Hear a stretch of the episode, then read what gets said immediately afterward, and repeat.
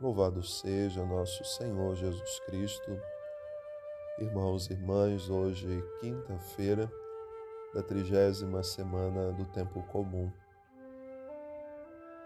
Nós todos somos chamados sempre a fazer um exame de consciência e a igreja vai nos ajudando nesse tempo, na conclusão do ano litúrgico, a tomar consciência de quantas vezes nós também podemos correr o risco de rejeitar a Deus e ocupar o lugar dele na nossa vida com as realidades do mundo. Jesus no Evangelho está diante da cidade de Jerusalém e chora. Pouquíssimas vezes se mostra essa atitude de Jesus, alguém que chora.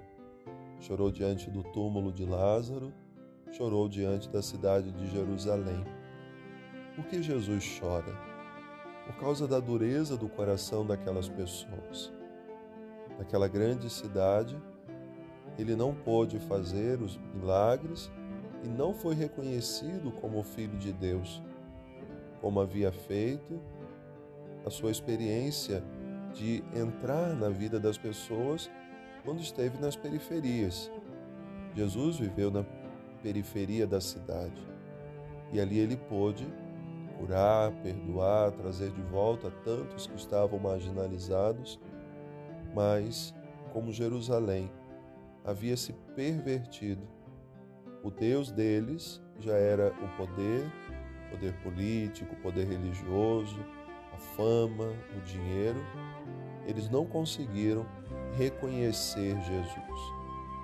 Jesus ia sempre a Jerusalém porque cumpria as obrigações de todos os judeus de celebrar ali a Páscoa. Mas as pessoas não conseguiam reconhecer ele é o Messias, como fizeram os pobres, os doentes, os marginalizados. Como vimos esses dias, o cego que gritava: Filho de Davi, tem piedade de mim. Esses reconheceram, Ele é o Senhor.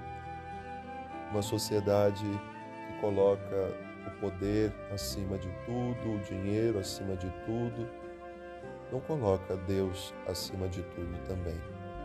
Porque o Deus deles se torna tudo isso que o mundo oferece. Então, Jesus chorou diante daquela cidade. Com certeza continua a chorar também quando vê que nossas cidades estão perdendo a capacidade de reconhecê-lo como o Senhor de tudo. O Senhor, ele precisa ocupar o seu lugar na nossa vida. Ele chora quando nós nos decidimos por, por viver uma vida sem Ele, uma vida vazia. E esse ateísmo, como se diz, vai entrando no coração de muitas pessoas. Eu posso ir lá na igreja, rezo, rezo na minha casa, tenho as minhas devoções, mas não quero compromisso com nada. Deus exige de nós um testemunho. Uma fé sem obras é uma fé morta. E esse testemunho que nós somos chamados a dar a todo instante.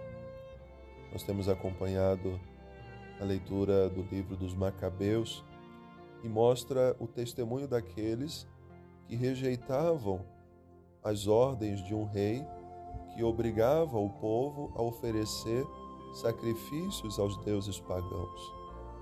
E hoje temos mais um que dá testemunho coerente da sua fé, juntamente com seus filhos, com seus irmãos, rejeitam a ordem do rei e completamente assumem um novo caminho, não querendo conformar a vida aquilo que eles estavam impondo.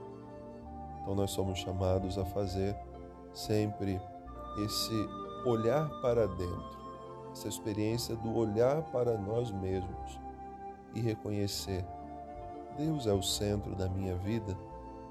Ou eu me deixei levar por outras realidades e ocupei o lugar de Deus com outras coisas que podem me atrapalhar no caminho da salvação?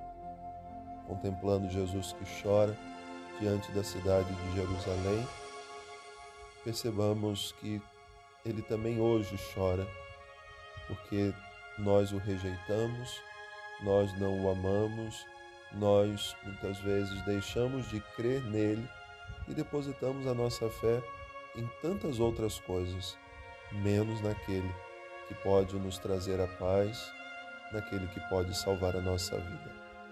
Uma boa oração, Deus abençoe.